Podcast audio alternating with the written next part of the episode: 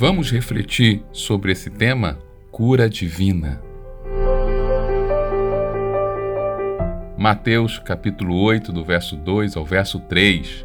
E eis que veio um leproso e o adorou, dizendo: Senhor, se quiseres, podes tornar-me limpo. E Jesus, estendendo a mão, tocou, dizendo: Quero ser limpo. E logo ficou purificado da lepra. Neste domingo, ouvi na igreja do Nazareno de Vila Velha, do qual sou pastor, um testemunho incrível. Uma irmã chamada Eva Esquiavão estava perdendo a visão de um olho e nenhum médico conseguia saber o porquê, até que um descobriu que ela tinha um tumor no cérebro, que estava crescendo e pressionando seus nervos ópticos. Esse tumor já estava grande, bem grudado nos seus neurônios. A possibilidade de sair todo praticamente não existia e o risco de sequelas era imenso.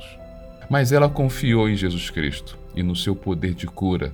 Ela, antes de operar, já dizia com toda fé e convicção: Deus já me curou. Depois de uma operação de 12 horas, os médicos tiraram o tumor e o impossível aconteceu. Ela não teve nenhuma sequela. Uau! Como é impactante presenciar Deus operando na vida de uma pessoa. Jesus estava neste texto ainda no início do seu ministério. Ele não era muito conhecido ainda, mas uma pessoa leprosa superou alguns desafios para se aproximar de Jesus.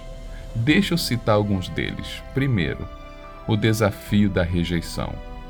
Não sei se você sabe, mas a lepra na época de Jesus era uma doença muito temida. O leproso deveria viver isolado das pessoas e, se entrasse numa cidade, poderia até ser apedrejado, pois era uma doença contagiosa. Aquele homem sabia que seria rejeitado pelas pessoas ao tentar se aproximar de Jesus Cristo. Muitas vezes não nos aproximamos de Jesus com medo que as pessoas irão dizer, com medo de sermos rejeitados pelos amigos ou familiares, que talvez irão dizer: agora você está indo para a igreja? Vai virar crente? Vai deixar o pastor fazer sua cabeça? Não é simples enfrentar esses dilemas, mas precisamos fazê-lo para nos aproximar de Jesus Cristo. O segundo desafio é o desafio da adoração.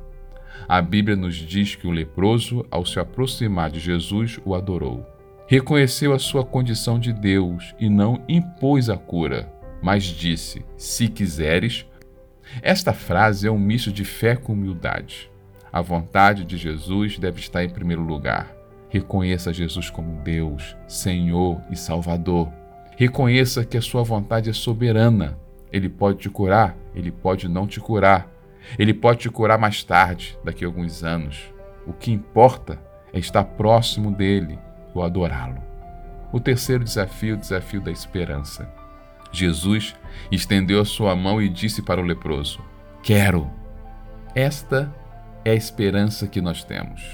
A esperança que Jesus sempre quer o melhor para nós. Você sabia que Jesus quer o melhor para a sua vida? E se você se agarrar a essa esperança, o melhor vai acontecer. Você aceitaria enfrentar esses desafios para se aproximar de Jesus? Pode acreditar, Jesus sempre tem algo extraordinário para a sua vida.